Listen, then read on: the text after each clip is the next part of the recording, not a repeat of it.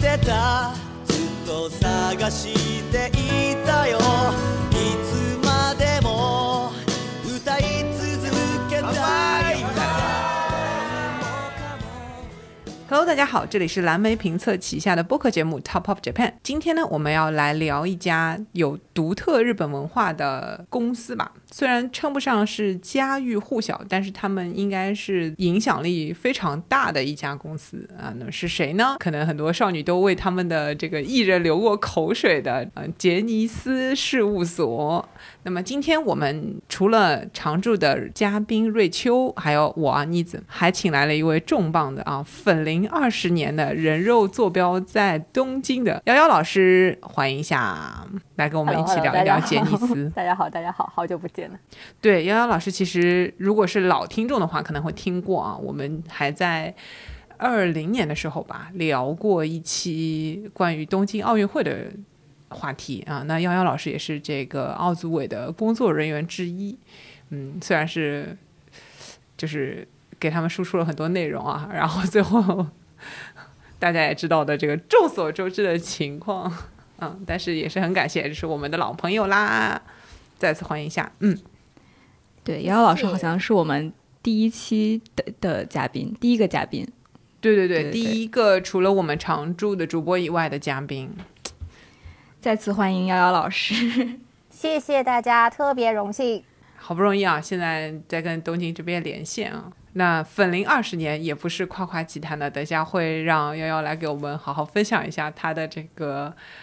追星经历吧，应该算是。嗯，那首先呢，我觉得有很多我们的听众未必那么了解杰尼斯啊，而且为什么我们会想要聊这样一家公司呢？那我们就先来说说杰尼斯到底是什么吧。嗯、杰尼斯它其实是呃一个演艺经纪公司的名字，也就是说，呃，它本身就是一个就是日本叫事务所，其实像我们理解就是就是其实就是一个演艺经纪公司。对，然后像我们其实很熟知的一些日本的艺人，比如说呃木村拓哉啦、山下智久啦，然后生田斗真啊、龙泽秀明等等，然后包括组合像蓝 SMAP，他们曾经或者是现在都是这个公司旗下的艺人，所以说这个公司旗下的男艺人可以说是占据了日本男明星的算是半壁江山。对，然后他们有还多。对对对，甚至还多。然后他们有一个非常明显的特点，就是他们只有男偶像、男艺人。然后他之所以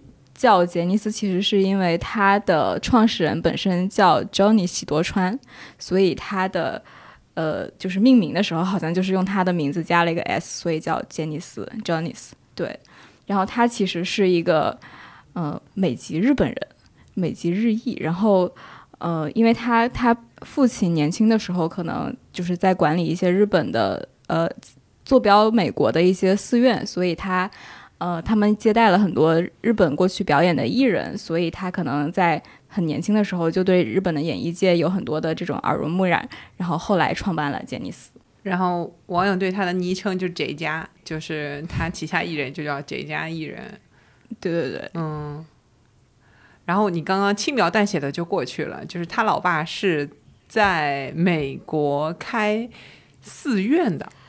他老爸应该是就是美国的一个什么真言宗的一个一个一个人，就是总之是，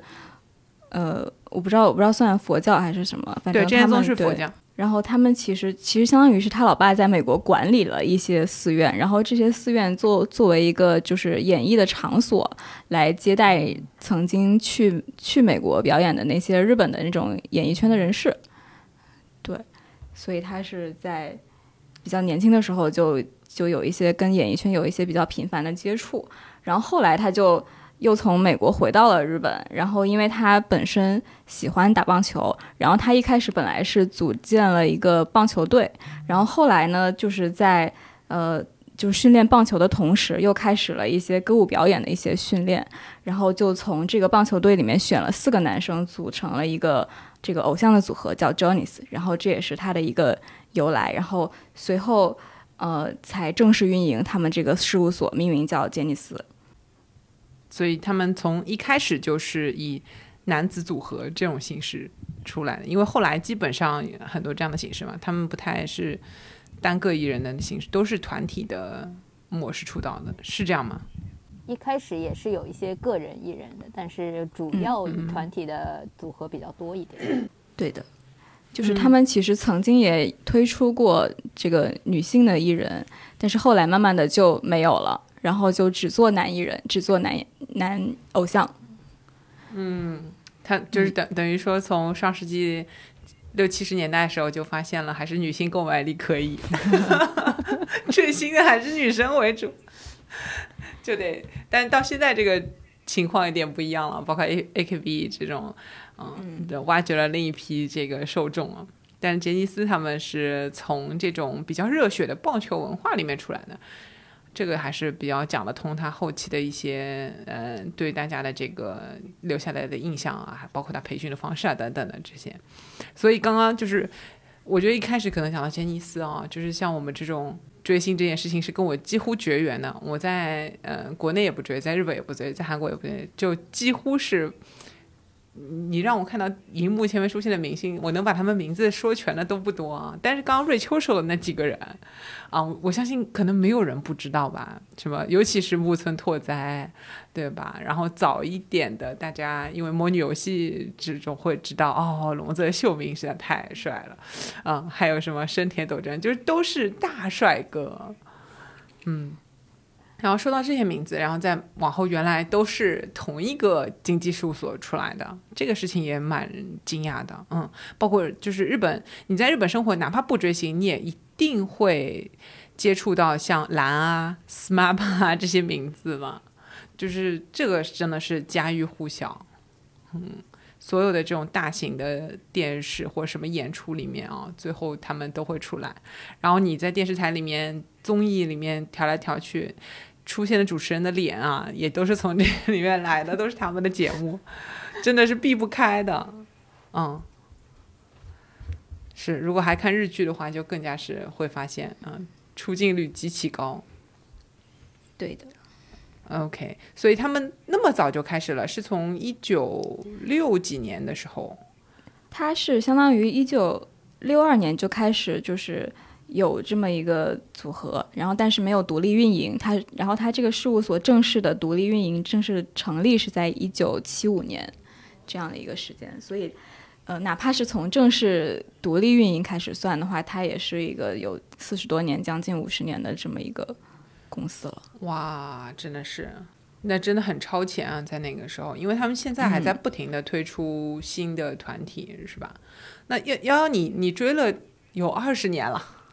对啊，我们就保留一下年龄的这个拷问。我相信你是从小看他们看到大的。对 对对。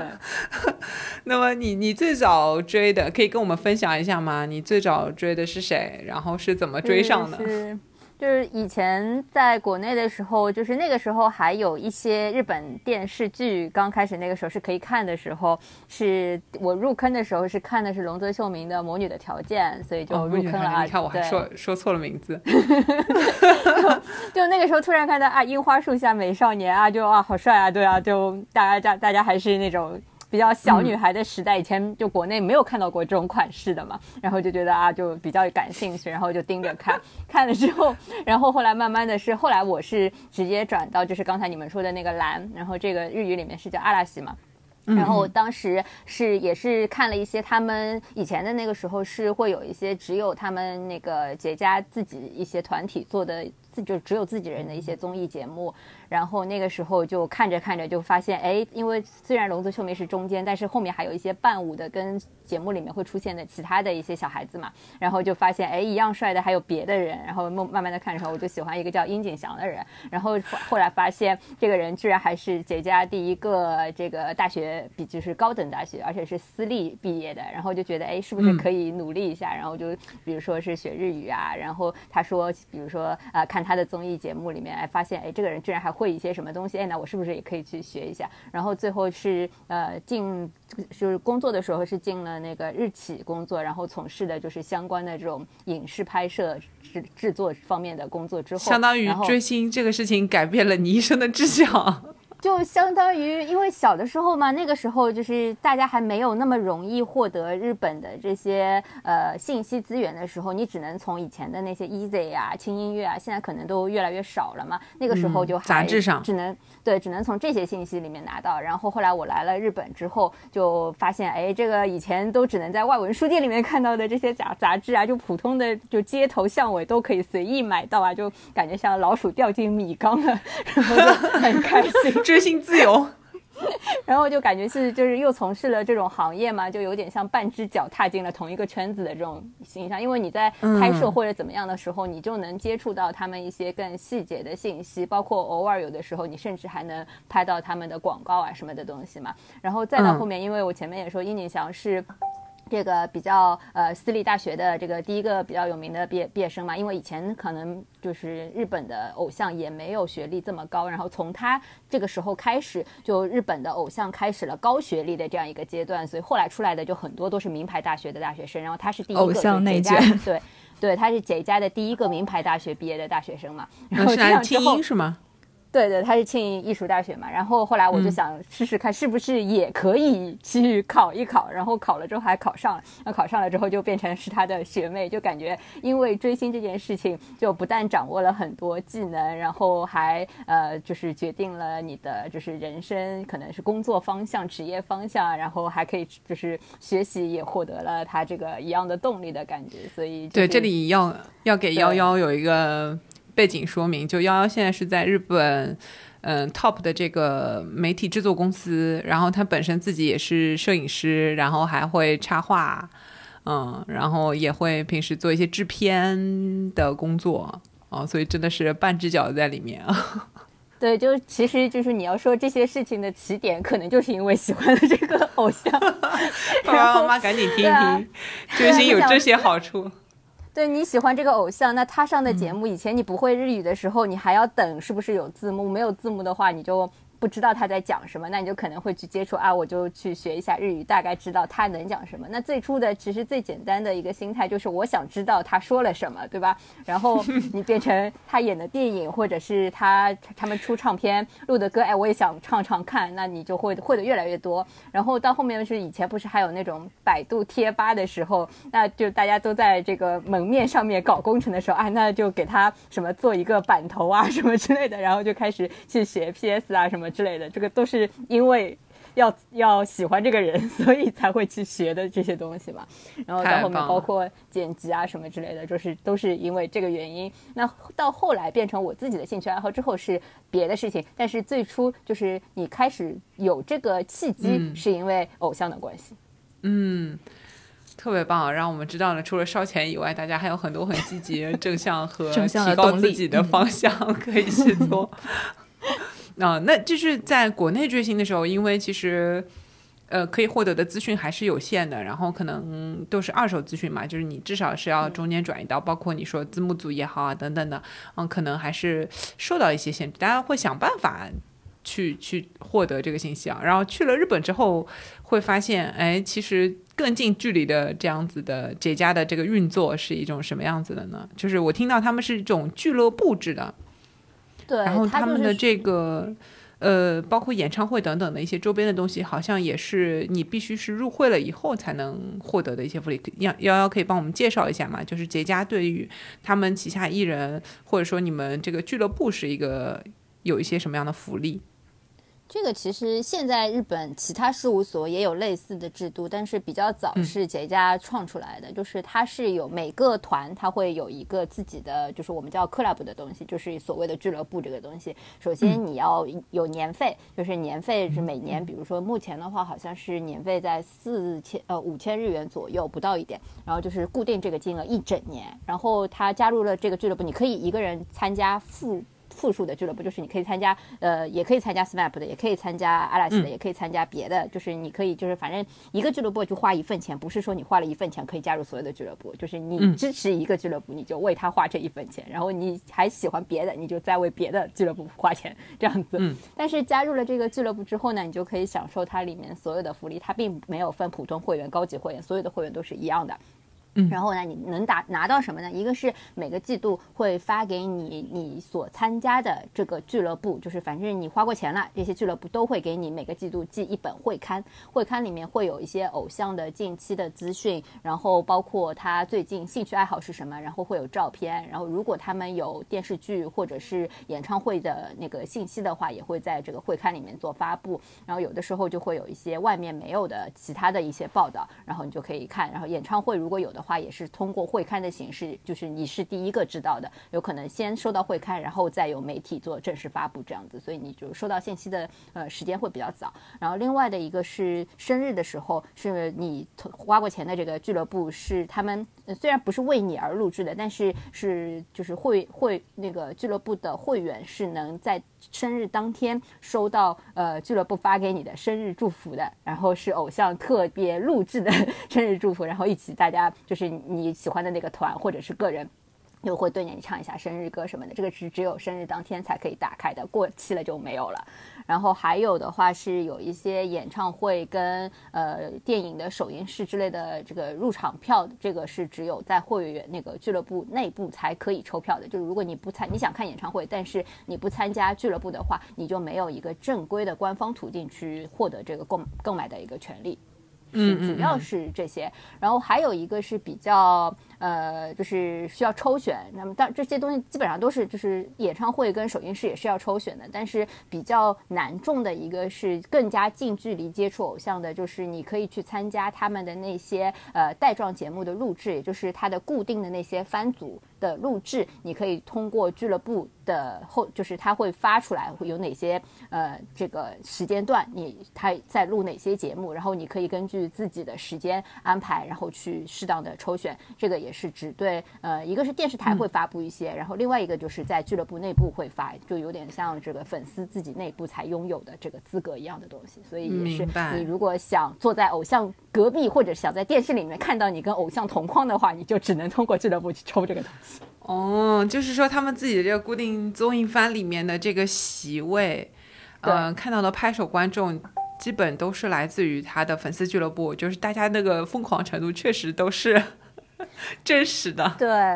就是因为它就相当于是这个组合，因为他们很多的组合就红了之后会有自己的冠名番组嘛。就冠名番组的话是只有就是所有的成员，就是除了嘉宾之外，就是他们自己你喜欢的这个团的成员嘛。然后这样的话，你就是你加入了这个俱乐部，那你就很想去跟他们近距离接触一下，你就可以通过这个方式。因为电视台的话会票比较少，俱乐部的话因为是自相当于是自己手里的东西嘛，所以他会给的票会比较多一点。大概一场的话，我去录过好几次，是大嗯，我中过好几次，因为这以前 读书的时候，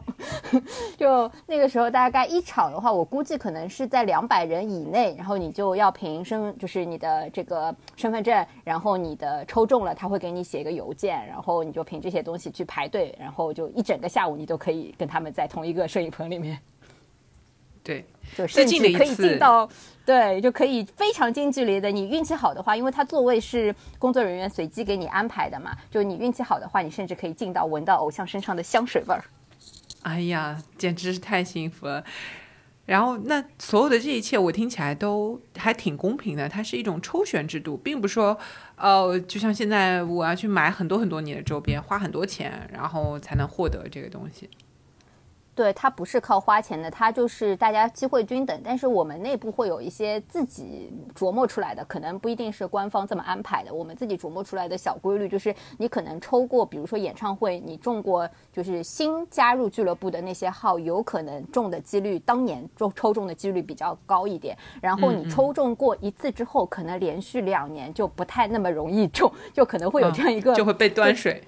对对，当然是因为就是阿拉西的会员比较多，可能是有这个关系啊。如果人没有相对这么多的俱乐部，可能就是每年你都可以抽中，或者隔一年就可以抽中这些东西，那次次数可能会多一点。但是像我那个阿拉西属于是姐家内部俱乐部人员最多的一个嘛，所以它就属于这种我们自己摸索下来，貌似是这样一个规律。嗯然后我我我们调研时候听幺幺跟我们分享啊，就是演唱会的这个门票，节家跟别人家的那个定价也是不太一样的，可以跟我们介绍一下吗？它其实不像国内，就包括大家去看那些音乐会啊，或者是现在比较红的像草莓啊什么之类的这种，就是大家就知道啊，你想坐前排或者是坐的离舞台近一点，就是比如说是 SSVIP 啊这种票就贵一点，然后你坐看台啊什么就可能比较便宜一点，就是什么就是以前的那个什么八八八跟一八八的区别什么之类的这种票，对对对，对，大这也是约定俗成。对啊，但是。杰家的演唱会，它就是属于全场从第一排到最后一排价格是一样的，然后就没有一个你说啊我要做超级 VIP 这种东西，就他们演唱会的时候是没有，但是会有这个做法呢，是因为他们从演唱会设计上来说，最初的初衷是为了回馈粉丝，所以每个团每年，比如说是夏天一场演唱会，或者是冬天一场演唱会，不管是就一年有可能只有一场，但是多的话也就这么个两场，它不是那种巡回，就是一直不停的出了张新专辑。就马上办的这种类型，所以他是一个回馈粉丝的心态去做演唱会，所以他要做到的是让所有的粉丝，不管你是第一排还是最后一排，能感受到的这个演唱会，他对。带来的这个乐趣、快乐、幸福感是一样的。那他当然也为了能够让第一排的人和最后一排的人获得一样的这个快乐程度，也做了很多自己的努力。就包括他们就杰家自己发明出来的这个透明舞台，就是有一个就是亚克力做的一个大舞台，然后它是可以从舞台的正正舞台的前方，从观众头上一直用这个推车推到最后一排，然后他等到他有的时候唱着唱着就。推到最后一排之后，就下面不管你坐在哪里，你都能最近距离看到过他一次，甚至有的时候还能感受到偶像唱跳的时候泪水，啊不是泪水，那个汗水就洒在。就是汗滴在你头上什么的都有有这个可能性，所以他这样的话，他的一个舞就是好几个舞曲连在一起，就可能已经移到最后一排了。那最后一排的人，你就相相当于转场变成了第一排。然后他还有一些移动的小花车会在花道里面跑，也是根据那个歌曲的不同，他们对舞台自己是有设计的。所以就是你在让，当然我们都喜欢买那个就是内场票，就是所谓的这个阿丽娜的一个比较内场票。如果是黄牛的话，这个票也会相对贵一些，因为毕。毕竟正面看、近距离看，就是不靠大屏幕，大家还是更喜欢一点。但是总体来说，你抽到那个最后一排，跟抽到靠就是座位靠边边的那些那些呃，就是座位，也是属于比较好的位置。它并不会让你觉得啊，我抽到一个特别不好的位置。像如果是你抽到运气，就对我个人而言，如果运气没有那么好，今天抽的票是个二楼的票，那你比较。不一样的地方是，你可以看到整体舞台的一个设计，这也是就是比较值得看的一个点吧。因为他们的舞台上面会有很多这个灯光上面，包括用荧光棒去组成的一些很多很华丽的这些东西，这个是只有靠大舞台才能看到的。所以这个你如果是在二楼的话。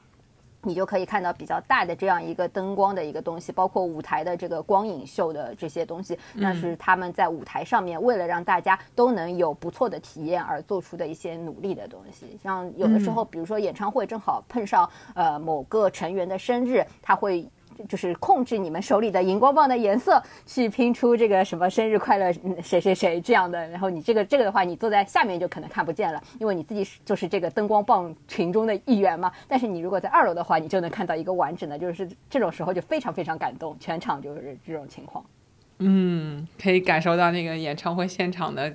感觉哈。对，所以每个位置都会有一些不同的感受，然后就。他尽力的在做到让让大家就是都可以觉得这个票是值得的，嗯，所以我觉得整体听下来会觉得杰尼斯事务所他们在很多让大家粉丝的这个感受的细腻度上啊用了很多的功夫，让让大家能感觉都是平等的，包括你嗯花钱或不花钱或者怎样，就是你支持偶像这个事情，让他不要变得那么的功利性。有看到这样的一个努力啊，然后也听说他们能够这么长时间延续下来，一直有新的这个偶像这样推出，然后又是都是这种国民级别的，啊，应该是有自己的两把刀嘛。那瑞瑞秋老师的调研里面有什么可以跟我们分享吗？就是他怎么做到这个事儿的？他是怎么做到这个事儿的？嗯，这个这个还挺难。有些要要不先来说一下他的这个几代的偶像的这个一个迭代的或者说历程吧。就是说他其实，呃，从他成立之后，其实有有过一个就是非常早期的这么一段时间。然后那个时候，呃，他推出的那那几个团体比较火的可能是少年队。呃，算是一个比较火的一个。然后呃，据说这个团，这这这个团也是一个三人团。然后呃，据说台湾的那个小虎队的成立，其实就是模仿呃少年队来创创办的一个一个团团体。也就是说，它其实是非常非常早期的这么一个，就是就就影响了。就是呃，中国大陆中，然后包括台湾，然后日韩的这么全新的一个组合，然后到了后来之后呢，他们又推出了那个呃，SMAP，也就是那个木村拓哉所在的那个团，然后然后他一开始可能没有那么火，但是后来呃，可能是因为木村就是本身天降紫微星等等一系列的这么一个因素，然后后来也成为了一个非常火的一个一个团。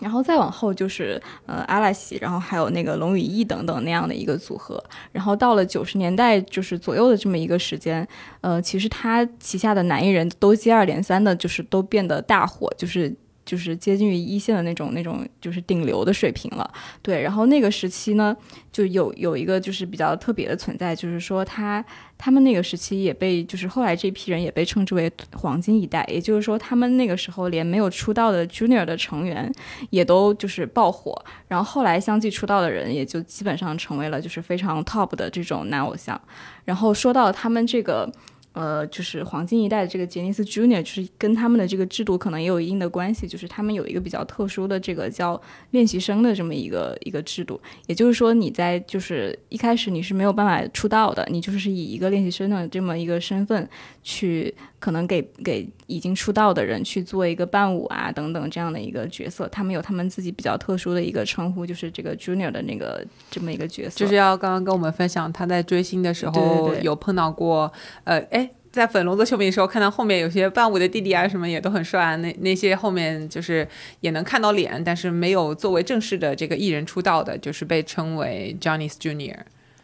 对，然后他可能从入社到出道，可能中间中间的这一段时间很长，然后他可能就是一直在后面刷脸，然后或者是演呃伴舞，或者是演一些这种电视剧的什么小配角啊等等的这种，就是你会有一些这种曝光的机会，然后。呃，大家可能就是你看你看脸熟了之后，你也会拥有一些就是粉丝和人气，对。然后那个时候呢，可能就是连练习生都很火，然后后来也就是慢慢的，这个也就变成了一个就是有点像养成系的这么一个鼻祖的存在。然后后来很多这个像韩国的这种 SM 公司啊、JYP 啊什么的，可能也是模仿他们不断的推出练习生，然后再出道这样的一个。培训新人的这样一个模式，嗯嗯，所以他们那个年代最早就是成为练习生的年纪是什么时候开始呢？有的人可能就是很小，可能就是十几岁就开始入社，然后可能呃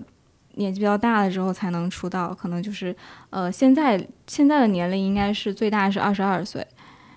嗯嗯。曾经是比较小啊，因为曾经是比较小，这个我不太了解。但是对于艺伎他们入入入行来说，也是很类似的。然后我觉得在日本各种这种学徒制，还是一个他们还挺传统的方式，就是。他会要求你在这个行业里面从小开始见习，包括餐饮业也是的，就是你做厨师也是，你在见习期的那个时间会很长，然后只有师傅觉得你真的 OK 了，经经历了这种很长时间的磨砺啊、考验啊，所谓的对于你根性的这个考验，嗯，过了之后呢，才会让你正式的去去，呃，掌握一些东西，这样子的。对，所以他的那个所谓的出道，其实也跟这个有有一点点像，就是他呃所谓的出道，就是好像也没有一个特别明确的标准，比如说你一定要怎么样你才能出道。他好像出唱片有吗？有吗？出唱片才有有有出唱片成团出唱片才才算出道。但是对以唱片为标准，没有出唱片的，不管拍过多少电视剧都不算出道。对，但之前我是怎么决定你要不要出道的？实际上好像就是。有点像领导一句话的感觉，是这样吗？幺幺可以补充一下。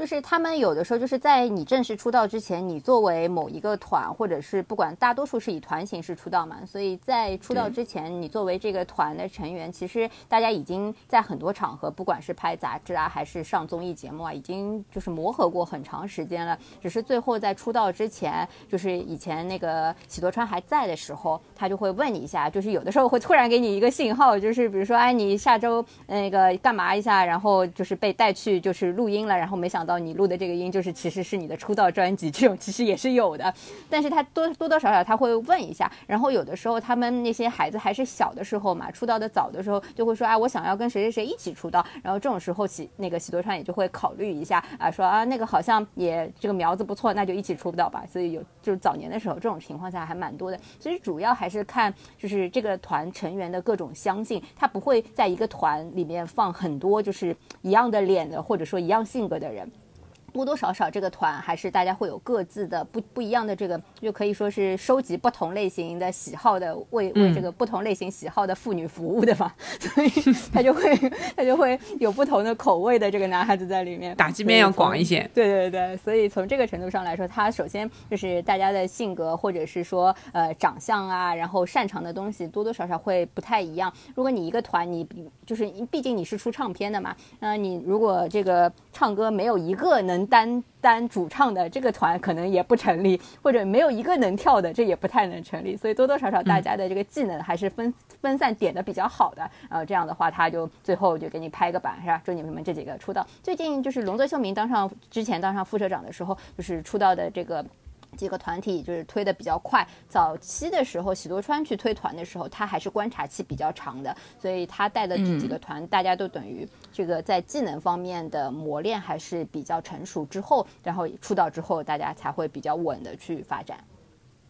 所以他也是会经历更长的一段蛰伏期，但是后面就像瑞秋说的，到黄金一代红的时间也很长，因为他们对是真他还会经历考验了。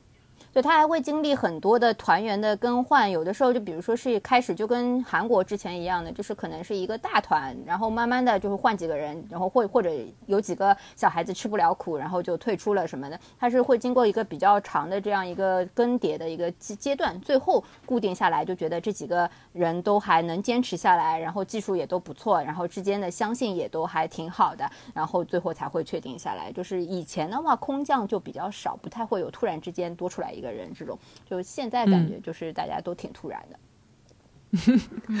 对，就是说到了现在啊，刚刚瑞秋给我们介绍的那个他的黄金一代过了之后，等于说现在你再拿出来说到那种国民级别，大家人人都知道的，也变少了。那一方面可能是因为像阿拉西啊、然后 SMAP 这种，他一直都在。阿拉西当然是最近才刚刚说解散啊，但是就是他们可能坐在那个位子上了，给后面的人留出来的空间就少了。所以这是可能一种，但还有更我觉得是影响大的，可能就是像瑶瑶说的，它的一种培训机制，或者说大家接受人的这个方式，可能有一些变化，因为刚刚其实幺幺也有提到喜多川，他就是喜多川还在世的时候，呃，这个从就是培训到出道，包括后面成团什么的，都还是时间可能会还是比较长。然后喜多川去世之后，好像就是。呃，有一些变化，包括刚刚幺幺也有提到说，有一些像一些比较新的团，他可能就是呃有有一些空降的这种人，但是他可能就是在更早之前，他的这个团的成员之间可能相互之间磨合的就会更好一些，可能有这样的一个区别。嗯嗯。那么我觉得日本本身这种演艺的制度，或者说他对于这个艺人培训啊等等的这一套东西啊，是影响了整个东亚。一个我们看到的后来的韩国练习生，包括台湾等等的，包括我们现在的很多的这种嗯娱乐这方面的这个思路啊，我觉得还是他们走得很前面的，在在这块。嗯，但是现在这个时代呢，可以说短视频还有这个 TikTok 的冲击啊，明显能够看得到。对他们这样子一些男团、偶像组合等等的，和传统这种造星的这个事务所的习惯的方式，呃，都有一个蛮大的不同。包括现在从日本的这个广告用人的这个方向来看，因为因为幺幺也是行业内啊，他也比较有发言权，就是他其实会选一些素人或者说更邻家的。包括我们上次在聊那个养乐多的时候，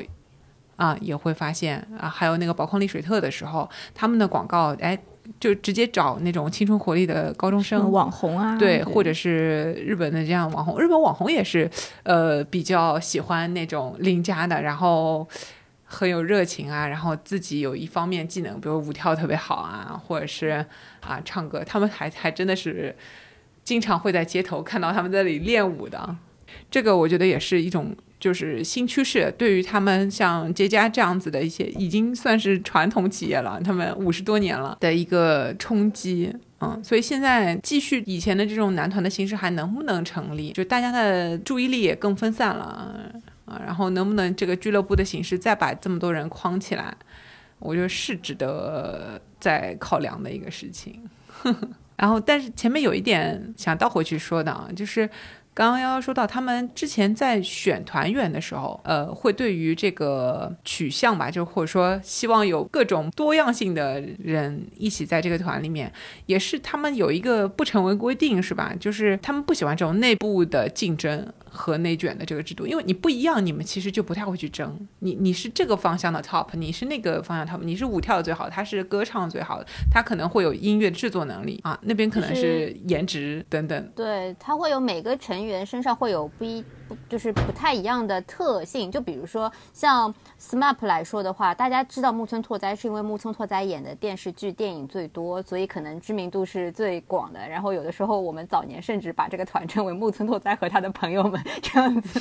就就因为对于你只看只能从电影，而你不能因为因为语言的关系，你可能没有看到这么多的综艺节目，你就只知道木村拓哉。但是实际上在他以前 SMAP 同就是那个还在的那个阶段的时候。他们团的团长是一个叫中居正广的人，然后这个人是日本相当于是主持界的，也是一个非常大的嗯大咖的这种感觉的这样一个人，所以他对于日本人的国民性存在完全不亚于木村拓哉。然后还有他们团最小的那个叫香取圣武的，他就是以圣武妈妈这样一个就是反男性反串女性的这样一个就是对亲切的这样一个形象。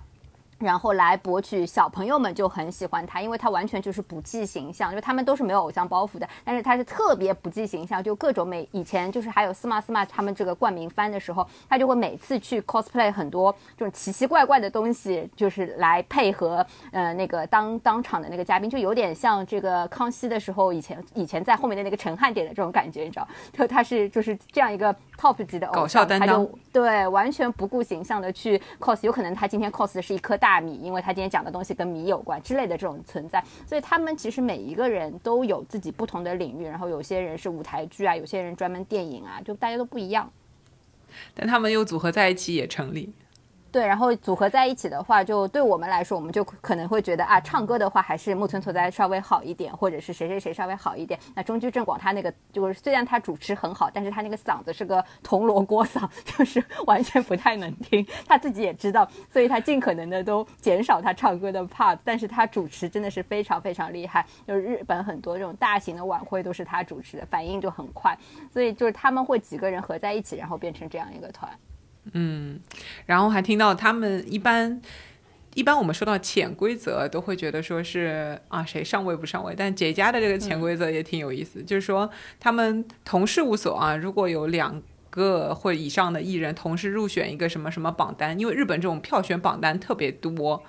就是啊，最受欢迎男艺人啊，或者今年怎么怎么样，女性最想要跟他谈恋爱的等等的这种东西，反正各种各样的评奖。如果是两个人同时入选的话，他们都不会去领奖，所以他们的。这种民间的榜单的话是无所谓的，因为那个是相当于自己选出，就是大家各种杂志不一样的地方自己选出来的是票选就无所谓。但是如果真的要是去现场领，就像日本的奥斯卡，然后像那个他们的蓝丝带这种类型的，是有官方选出来的，是就是类似于我们中国的话，如就是就像这种金鹰奖、百花奖这种类型的奖的话，他们同公司如果有两个人或就一个人以上，就是比比如说两个人起入选了同一个奖项的话，就是为了不让内部产生啊，我我获奖了，你没有获奖这种落差感，所以他们就是以前的就不成文规定是，就是这个奖他们自主退出是不会去选的。那近年来，除非是一个人当选，就是前几年像阿拉西里面的那个二宫和也就拿过好几次这个电影类的奖项，那是那个奖里面就是自己自己就他入选没有。对，没有别的人跟他一起抢，那他就去入选了。然后像今年木村拓哉第一次，木村拓哉演了这么多奖，这么多电影电视剧，今年第一次拿到这个男最佳男艺人奖，然后就特别激动。他就上台的时候就说，他一直以为自己不会拿到这个奖的，没想到这次居然拿到了，他自己都特别就是意外的这种感觉。就是你可以想象，他们以前就是自己心里都知道啊，我们不参加这种东西。所以他们能够能够崭露头角的，都是一些硬的啊，靠数据上去的。对，就是今年卖了多少唱片？对，唱片数量，因为那个是有就是数字可以出来的嘛，所以每年的那个 Oricon 统计的那个数据，最后年末的时候颁奖就是看那个 DVD 第一名的是谁是谁。然后这个的话，就是因为它也有档期不一样嘛，就是这一周它是有的时候是按照季度，有的时候按照周数的。然后年末会有一个年度大奖，那个的话就是谁卖的。张数最多，那个是没有办法作假嘛？那最后只能是这个当选就是当选了。我我自己对这家艺人的感受啊，就是我觉得他们的整体素质是在艺人当中，就是他做艺人的这个能力是很强的，就业务业务水平比较好。对，就是可能跟刚刚瑞秋介绍的他们那种养成系的这种方式，很早就开始见习的，然后还有比较全套的这个培训是有关系的。就是跟你做练习生的年年数还是有一定关联，所以现在这种空降的形式到底能不能成立，然后会对杰家的这个风格产生多大的改变啊，也是有点令人期待的。对他们一个是多面手比较多，另外一个就是包括我前面讲他们演唱会的舞台啊，然后像嗯那些综艺节目的流程啊什么都是自己去安排的，尤其是演唱会这一这一块。就是完全从选曲、服装，然后灯光，他希望要什么样的感觉，他们都会有自己的想法在里面。这也是包括为什么黄金一代以龙泽秀明为中心能够发展的比较好的一个很大的原因，就是龙泽秀明就在这一块，他是非常投入自己的时间去让后辈。知道他们要自己去做这个选择，然后有意识的去说，啊，就我我现在就把你你这首歌什么编舞啊什么我都不告诉你，你自己去解决这个问题。你想怎么做一个怎么样的舞台，我就放手全部给你做，然后你最后看就是前辈是怎么做出来的，你自己做出来是什么样子的，然后从这个一个一个台阶的过程当中，你就知道如何去给。那个粉丝看到一个更加漂亮的舞台，然后你自己在里面也能够就是拿出更多的东西给你喜欢你的粉丝看到，所以这是他们是这样一个积累的过程当中，所以很多人就是有一些比如说跳舞跳得好的，他可能呃一直没有成功出道的话，他可能会去做。那个编舞师之类的，这这些在姐家内部也是有的。然后还有一些就会去从事幕后，说为什么？嗯，那个大家都会觉得很奇怪，就是最近那个呃龙泽秀明不是退社了之后，他就是一直前段时间也是他变成公司的副社长之后就能。能转到幕后去，就是因为他们从那些从做综艺开始，做舞台开始，就自己是根据自己的兴趣爱好去在这方面已经花了自己的时间跟精力去做了，所以他才能最后就是，就算他不做台前的艺人，他也可以做这个事情，而且这是他喜欢做的事情。明白，就是。在演艺圈里面的一个全方位的，而不只是说，对对对，呃，为了培养你做一个艺人啊在培养你，还有一些别的，对吧？不不只是只会唱歌跳舞，然后受公司摆布，你你可以把自己的想法通过你自己的这个形式，或者比如比如说剪片子或者怎么样，他们里面很很多的就结家自己的偶像多多少少都是会有一些自己的这个特长性的东西的。有点像，就是你偶尔偶尔认识了一个杰尼斯的某个人，然后你会发现他背后原来还有一个一个团，有一个组合，然后这个组合背后还有一个包罗万象的事务所，然后这个事务所可能会会有就是各种各样的有有特长有特色的这么一个一个男艺人的存在，然后就有有一种就是覆盖面超广，然后吸引就是不同类型的女生的感觉。对对对，好，那说到吸引女生这个事情啊，就杰家啊，还有一个给我留下来的印象，所以我对他不熟，就是他们对于艺人管理谈恋爱这件事情管的特别特别严格。然后木村拓哉当年那个结婚事件算是一个任性之举嘛，嗯，然后到现在还会被拿出来说，就觉得很难，嗯，就是是他们是怎么定这个事儿的呢？感觉这个地方不太人性化。这个算不算也是潜规则的一种？算是潜规则一种，但是跟他们最开始做偶像团体的这个初心，就是最开始给就给自己下的这个概念定义是离不开的，因为他最开始就像他做演唱会是为了回馈粉丝，就他们做团就是成为偶像，那他偶像其实对于日本人来说，他就跟歌手演员不一样，他就只能把自己定成偶像，偶像就是偶像，他是一个嗯不是歌手也不是演员的另外一个职业。那这个偶像这个职业，他的目标是什么呢？就是要为粉丝创造梦想，并且守护粉丝的梦想。那他如果结婚了的话，那就相当于你的梦破碎了，你就是塌房的感觉啊。那这个对于如果你还是当红或者说是还年轻时代的话，你就已经就是英年早婚。那对于你喜欢你的粉丝来说，他的梦想没有了，你如如何就是给他造梦，然后还要守护他的梦想呢？所以大多数情况下，就是在这方面他们会有一些自己的意识在。然后，当然，我觉得个公司内部，包括前辈也会有这个，就是示范在那里，就没有人结婚结得特别早。一般如果要结婚，都是在三十岁以上，然后就找的这个女明星啊，或者说是找的是圈外的这个老婆啊，什么都还比较靠谱。然后的公布出来的时候，粉丝会觉得啊，把我们家偶像交给你啊，我这个结了婚成了家，我我是放心的，而不是说找了个什么样的女人啊，这个怎么怎么这样，就会有这种感觉在，就事儿精的这种，他们就会觉得，就粉丝也会，因为你作为一个 top 级的艺人的话，你找的另外一半儿肯定也会受到很大的关注度嘛。所以如果你找的不是特别好，或者是特别容易引起争论的话，那对于艺人本身的这个形象来说，也是一个负面性的东西。所以他们现在的话，就是感觉上到三十岁以上，有的时候粉丝就会觉得，哎，差不多我们家哥哥也可以结个婚了，然后怎么还没有对象啊？怎么连个绯闻报道也没有啊？就开始着急了。之后，然后感觉上我们默认潜规则是三十岁以上的成员，好像每个团每年可能会有一个结婚名额的感觉。因为如果一年里面你这个团一下子结了好几个，那也感觉粉丝有点梦想破灭的感觉，也不太好。破的太快还是对排大家有点像就是排队结婚的这种感觉。反正每年就这么几个，多了也没有。反正就近几年好像稍微开放一点了，就。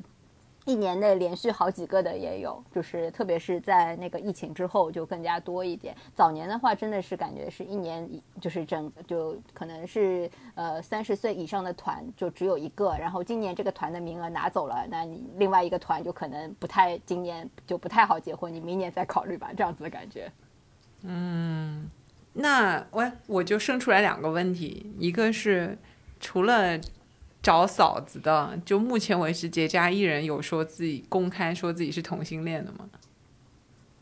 他们好像没有哎，瑞秋老师捂头了，就觉得我聊了一个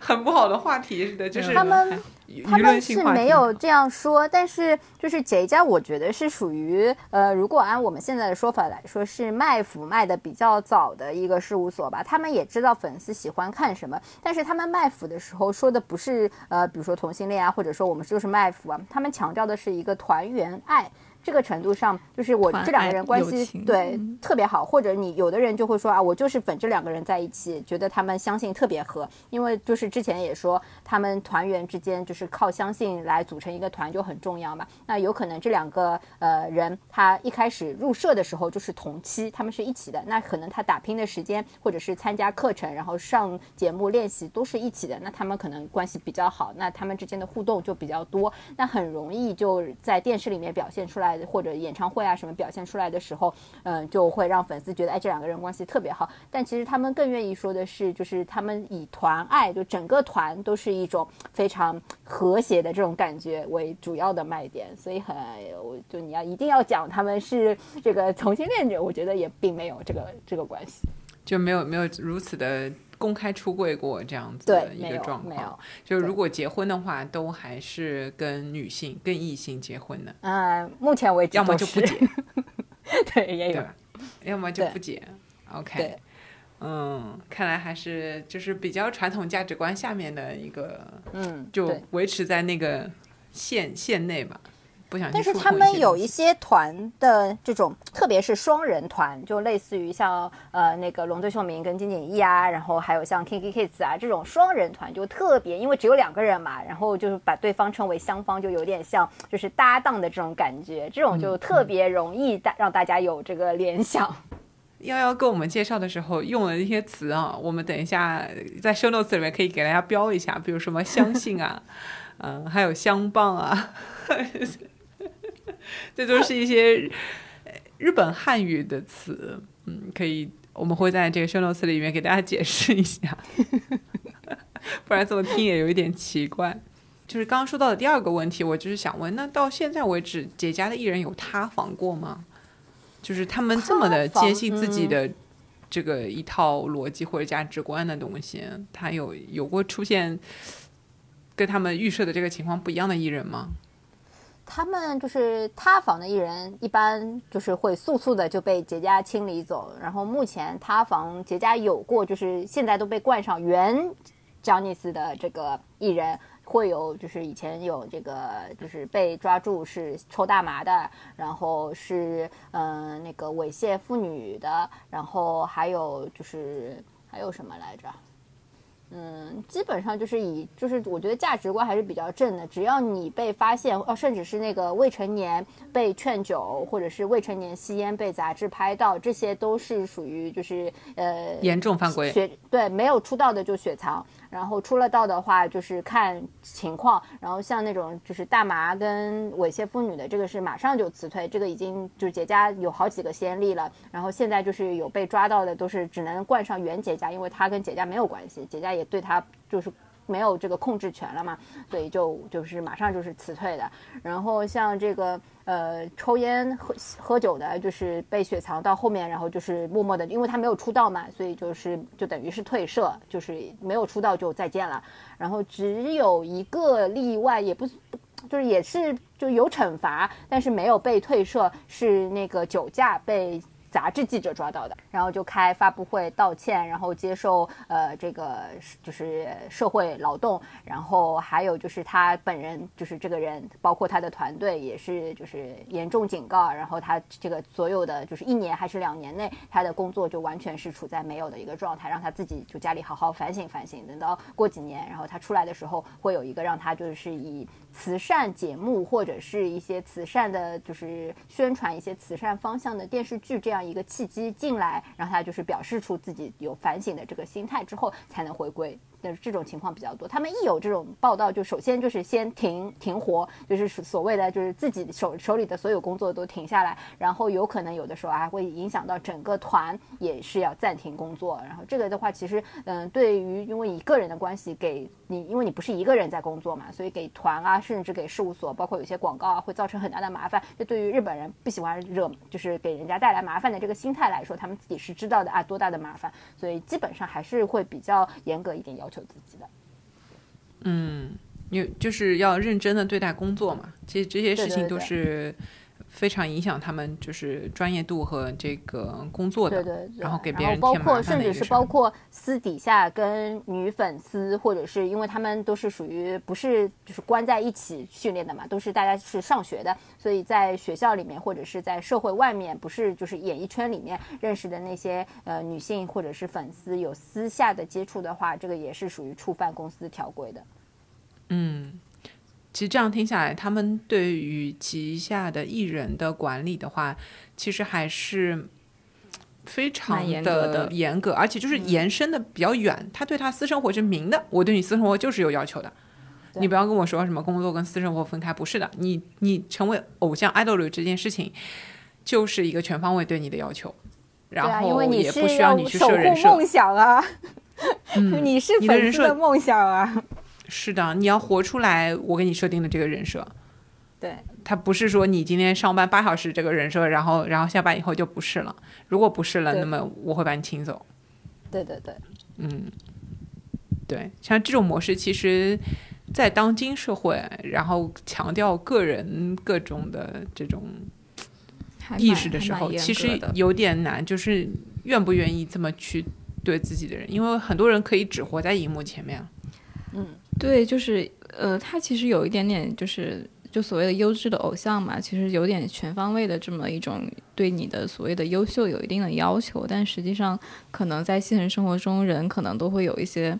不管是习惯也好啊，还有这种私生活也好啊，可能会有自己的一种。呃，想法或者说自己的想要有私生活这样的一个一个观念，我觉得在现在这个社会来说还是挺难的一点。就是我不知道近近几年有没有这样的一个变化。就是对私生活这一点的要求，包括刚刚也有说到这个，嗯、结婚好像有一点点慢慢放松了，好像之前是对结婚这个就是一直比较比较的严格，但是现在可能说呃慢慢的开始允许分批结婚。嗯，两方面吧，一方面如果你继续这么规定，可能没有人跟你玩了，大家会觉得你不忍心。第二个是，我觉得粉丝可能也更理性了，他能接受这些事情。我是觉得，就是他的这个规规则还是在的，只是因为可能我们关注的那个偶像也差不多到该结婚的年龄了，所以就算是他们结婚，你也不一定会觉得，哎呀，怎么结婚了，我的梦想没了。这个年纪，有可能有的时候是你粉的时候你还是少女，等到你就是他他都就是你都结婚了，他可能还没结婚的这种状态也挺多的，所以就就会觉得啊，差不多。嗯，就他们宣布的这个时间，像像阿拉西都是将近四十了，才最近几年是连续好几个宣布结婚嘛，所以你就会觉得啊，差不多年龄也到了，是是这个样子了。就是你自己粉丝自己的心态也会随着这个年龄的过程当中会有一个调整，你不会再像什么十几岁、二十几岁的这个呃幼年的这个状态形象，就是哎呀，我喜欢的他就是把他当男朋友啊，或者是把他当怎么样的一个存在，你会觉得啊，他就是。就是一个是日本艺人本身就是对于这个跟粉丝之间的距离感，他保持的比较好。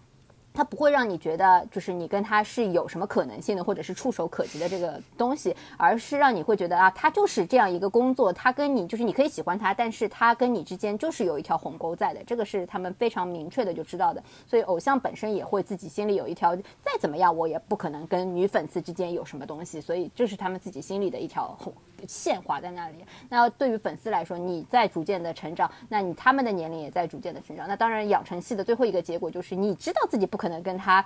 会结婚怎么样，那所以他找了一个还不错的结婚对象，你会觉得啊，我那我是应该祝福他这样子的一个结果嘛？好，刚刚幺幺的分享里面也提到了一个点啊，就是我们关注的这些团体，有可能是因为我们的年纪啊，但我们关注的团体，他们都到了一个人生中间的这个状态了，比如三四十以上了啊，就是不是那种年轻偶像的这个感觉了。那杰家现在最当红的年轻的这个团体近况如何呢？新偶像，新偶像现在好像是 Sexy Zone 这一块儿，然后还比较红。然后因为我就我对新的也没有关注的这么多，而且新的我觉得出来的人就他太快了，更新迭代也太快了，然后又没有一个就是像以前就是比如说综艺是很长时间之后他你才知道他呃出道了，然后他有一个过程，然后现在都出来太快了之后，你还可能有一些你只认识其中一个，然后突然这个团里面有六七个人你都不认识，你可能对他的关注度就不像就是以前这么清楚，或者是说呃以前就是这么火热的时候这么清晰吧，对我觉得啊。从我这种路人的观感来看的话，我也觉得就是这家艺人这个影响力是肯定不如当年的，啊、对，一个是这个关系，另外一个就是因为现在除了杰家之外，其他的事务所也有很多优秀的，就是不是偶偶像，而是演员。因为这现在就是偶像的这个，我觉得存在感比以前要弱很多了，就是嗯他还是嗯更出名的都是演员为主的。你说歌手其实也不太多，像以前所谓的讲尼斯正统，他的优质偶像其实是以唱跳歌手他的定位是歌手，虽然是是虽然是也那个说是爱豆嘛，但是他以这个 CD 出道作为他是不是出道的标准，你就可以看到他其实给自己的定位是歌手，所以他从这个角度来说，其实现在歌手的影响力不如演员，所以也从这个角度，就是现在出来的这些新的一代就没有以前这么热了。包括他们其实就是近几年的，就是一个两个新团，其实我我知道 Snowman 和南泥湾其实都是因为他们里面有两个人去主演了《消失的初恋》这部日剧，就是这因为这部日剧的大火，然后带火了道志俊佑跟那个木黑莲这两个人，然后随后又带火了他们这个就两个人所在的这个这个团体，我觉得可能也有呃类似这样的一个因素，因为呃他们现在应该还是就是比较主推实体唱片和呃这样的一个一个一个方式，就是跟我们现在这种就是线上互联网或者说新的这种媒体形式啊，对对数对数字不太不太一样。然后包括像那个刚刚幺也说了，就他们以前正式出道。就包括现在正式出道，也是因为就是出唱片，就是那个时候可能呃出唱片就这这个事情，就是或者说唱歌这个事情，以及去买 CD 这个事情还是比较的呃重要。然后现在可能就是慢慢的是不是有点说有一些变化，或者说还是呃电视剧呃电影可能就是这种这种媒介形式可能呃比唱片这样的形式更受到关注。对，因为真的现在家里面能听唱片的人也不多了。日本人还听的，日本人还有租 DVD 的呢。嗯，整个这个一系列听下来，就会觉得哦，这是上个时代的事情了。对，我是觉得日本整体它的演艺圈在数字传媒这一块是比国内或者说是比欧美要落后一个级别的，所以从这个程度上来说，它可能对自己的定位就是包括这家它本来就是一个特别传统的企业，所以它也没有跟上，这个也比较自然吧。就像现在它它那个能在那个 YouTube 上面播东西，然后拥有 SNS 账号的也不多。对我很惊讶，就要分享说，所有的这家艺人是不可能有自己的 SNS 账号的。对，然后最近也是刚刚因为疫情的关系，他们才有了以团为这个主体的 YouTube 的这个频道。对，只有一个。对，只有一个，就是真的是很上个世纪，所以也祝他们好吧。就是在大家都在互联网上呃快速传播信息的，然后造声势的这个时代，对吧？可能你都不需要凑满一张专辑，你有一首歌。单曲的这种火，也可能就会把你整个团体带火的这个时代，嗯，他们用这种土法 炼钢的方式，嗯。嗯，虽然说可能是，呃，培养了非常扎实功力的艺人啊，但是能不能在这个时代杀出来下一个木村拓哉是问题，甚至这个时代还能不能有像木村拓哉，能不能有周杰伦，我觉得也是一个值得去拭目以待的事情。嗯，因为说到说到媒介这个事情，其实他们在就是比较古典的时期，他们对这种就是旗下艺人的肖像权的控制，其实也是非常严格的。就是呃呃，基本上可以说，比如说有时候你会在就是电视上，或者说报纸上，或者是什么会看到有一个马赛克或者是一个剪影这样的一个形式。那个那那样的话，基本上就是他们杰尼斯旗下的艺人。对对对对。对然后，呃，就因为刚刚也说了，他们是一个家族企业嘛，所以他们可能就是就是我不知道有没有这个原因，就是他他这个掉头确实是会好像比较慢，他们对这种肖像权的这种放松好像也是比较迟钝的，就是像现在就是呃大家用手机，包括用就是这种 YouTube 等等这样的一种形式，到处都有其他人在刷存在感，然后你还在就是严格的限制你的艺人的这个。呃，露出消对露出，我觉得可能会有一定的影响。对，最近几年他们的肖像权刚刚稍微开放一丢丢，就是可以登照片，但是还是需要通过他们的许可。然后像木村拓哉最是就是杰家最早第一个在国内微博开账户的人嘛。然后当时因为他在其他平台都不能发，然后只能在微博发，然后就疯狂的每天发好几条。然后我们那个时候就说搞得像个假账号一样。然后还真的是本人在运营，真的感觉很多肚子里东西想要倒出来，对恨不得学会中文。嗯而且在微博这个生态中，就是可能连很多呃，就是中国的艺人都已经是团队在运营了，然后木村拓哉还活跃的像一个就是非常真实的人。对，像个假账号。对，OK，好的，那今天聊得非常开心啊，就是其实，在跟大家聊的过程当中，我脑中都是帅哥的这个脸。说说姐家艺人，其实想到的都是他们那些追过的日剧，然后嗯、呃喜欢那些影视明星啊。因为我我其实不太看唱跳这些，但是也是近距离的了解了一下，原来这样优质的偶像是要经过这么多重一轮一轮的历练才会出来的啊！也希望这样子的经纪公司可以给我们带来更多木村拓哉般的 紫薇天降的人。嗯嗯，，OK，那谢谢幺幺。最后，我们还是要给自己的听友群打一下广告，就是露出还是很重要的。对，如果如果大家想要在微信听友群跟我们主播一起互动的话，欢迎大家添加蓝莓酱的微信 l m t e s t e r，然后发送我们的暗号 t o j 加入我们的听友听友群，我们的主播和嘉宾都会在听友群等着大家，跟大家一起互动聊天。那我们这期节目就到这里啦。拜拜。拜拜。